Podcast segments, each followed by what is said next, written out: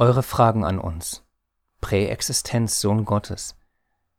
Johannes 1.1 Im Anfang war das Wort, und das Wort war bei Gott, und das Wort war Gott. Diese Frage haben wir bisher hauptsächlich von Brüdern gestellt bekommen, die den Standpunkt vertreten, dass unser Herr nicht vor seiner Fleischwerdung existiert hat, gleichzeitig aber das Verständnis mit uns teilen, dass der Vater über dem Sohn steht.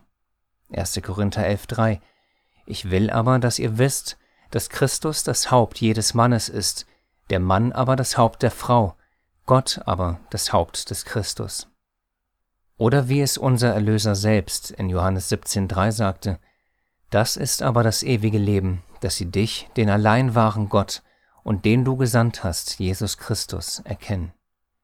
Oder Johannes 20,17 Jesus spricht zu ihr, Geh aber zu meinen Brüdern und sage ihnen, ich fahre auf zu meinem Vater und eurem Vater, zu meinem Gott und eurem Gott.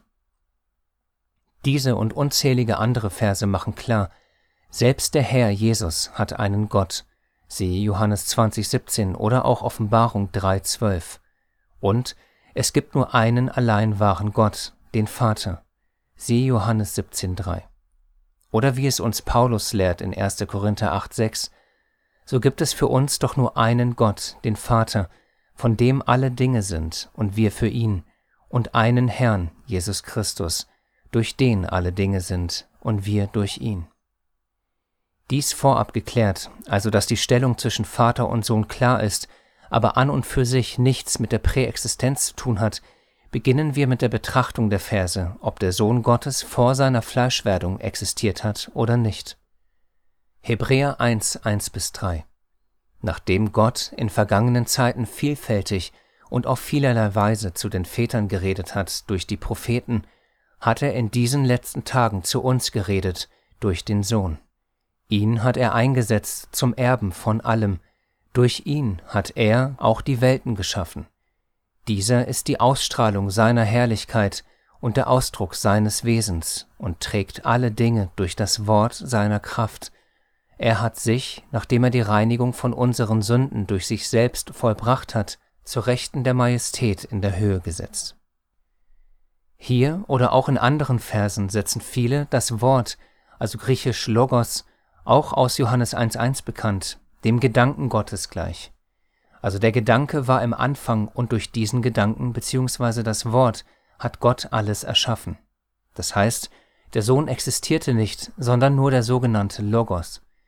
Ob dieses Ersetzen des Wortes Logos durch einen Gedanken mit allen hier gleich folgenden Versen funktioniert und Sinn ergibt, möge jeder für sich selbst prüfen. Johannes 17,5 Und nun verherrliche du mich, Vater, bei dir selbst mit der Herrlichkeit, die ich bei dir hatte, ehe die Welt war. Johannes 6,38 Denn ich bin aus dem Himmel herabgekommen, nicht damit ich meinen Willen tue, sondern den Willen dessen, der mich gesandt hat. Johannes 3, 31 bis 34 Der von oben kommt, ist über allen. Wer von der Erde ist, der ist von der Erde und redet von der Erde. Der aus dem Himmel kommt, ist über allen und er bezeugt, was er gesehen und gehört hat, und sein Zeugnis nimmt niemand an. Wer aber sein Zeugnis annimmt, der bestätigt, dass Gott wahrhaftig ist. Denn der, den Gott gesandt hat, redet die Worte Gottes. Denn Gott gibt den Geist nicht nach Maß. Der Vater liebt den Sohn und hat alles in seine Hand gegeben. Philippa 2, 5 bis 9 Denn ihr sollt so gesinnt sein, wie es Christus Jesus auch war, der, als er in der Gestalt Gottes war, es nicht wie einen Raub festhielt, Gott gleich zu sein, sondern er entäußerte sich selbst, nahm die Gestalt eines Knechtes an und wurde wie die Menschen. Und in seiner äußeren Erscheinung als ein Mensch erfunden, erniedrigte er sich selbst und wurde gehorsam bis zum Tod, ja bis zum Tod am Kreuz. Darum hat ihn Gott auch über alle Maßen erhöht und ihm einen Namen verliehen, der über allen Namen ist. Kurze Anmerkung. Dies ist ein weiterer Vers am Rande, der klar aufzeigt, dass Jesus Gott unterstellt ist, weil er von Gott erhöht wurde und ihm von Gott ein Name verliehen wurde, der über allen Namen ist. 1. Petrus 1, 20 bis 21. Er war zuvor ersehen vor Grundlegung der Welt, aber wurde offenbar gemacht in den letzten Zeiten um euretwillen, die ihr durch ihn an Gott glaubt, der ihn aus den Toten auferweckt und ihm Herrlichkeit gegeben hat, damit euer Glaube und eure Hoffnung auf Gott gerichtet seien. Johannes 3, 12 bis 13 Glaubt ihr nicht, wenn ich euch von irdischen Dingen sage, wie werdet ihr glauben, wenn ich euch von den himmlischen Dingen sagen werde? Und niemand ist hinaufgestiegen in den Himmel, außer dem, der aus dem Himmel herabgestiegen ist, dem Sohn des Menschen, der im Himmel ist. Kolosser 1,15 Der das Bild des unsichtbaren Gottes ist, der Erstgeborene aller Schöpfung. Johannes 8,58 Jesus sprach zu ihnen, Wahrlich, wahrlich, ich sage euch, ehe Abraham war, bin ich. Offenbarung 3,14 Und dem Engel der Versammlung in Laodicea schreibe, Dieses sagt der Amen, der treue und wahrhaftige Zeuge, der Anfang der Schöpfung Gottes.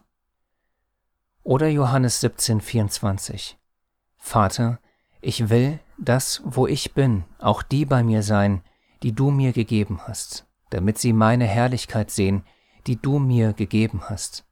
Denn du hast mich geliebt vor Grundlegung der Welt. Für alle, die das Wort aus Johannes 1.1, also den sogenannten Logos, für einen Gedanken oder dergleichen halten, die Frage zum letzten Vers aus Johannes 17.24. Hat der Vater sein Wort, seinen Gedanken, den Logos aus Johannes 1.1 oder seinen Sohn vor Grundlegung der Welt geliebt. Dies war nur eine Auswahl von Versen, die zumindest für uns eine klare Sprache sprechen. Der Sohn Gottes existierte vor seiner Fleischwerdung. Aber im Kern sollten wir uns, bei aller Liebe zum Wort Gottes, fragen, spielt die Frage über die Präexistenz überhaupt eine Rolle in unserem Glaubensleben? Hat sie eine praktische Anwendung für unser Leben? Was sagt unser Herr zu dieser Frage? Er redet durchaus über den Punkt seiner Präexistenz, aber eher selten. Etwas anderes scheint ihm und auch den Aposteln wichtiger zu sein. Wir hatten die Verse bereits. Johannes 17,3 Das ist aber das ewige Leben, dass sie dich, den allein wahren Gott und den du gesandt hast, Jesus Christus, erkennen. 1. Korinther 8,6 So gibt es für uns doch nur einen Gott, den Vater, von dem alle Dinge sind und wir für ihn, und einen Herrn, Jesus Christus, durch den alle Dinge sind und wir durch ihn. 1. Korinther 11.3 Ich will aber, dass ihr wisst, dass Christus das Haupt jedes Mannes ist, der Mann aber das Haupt der Frau, Gott aber das Haupt des Christus.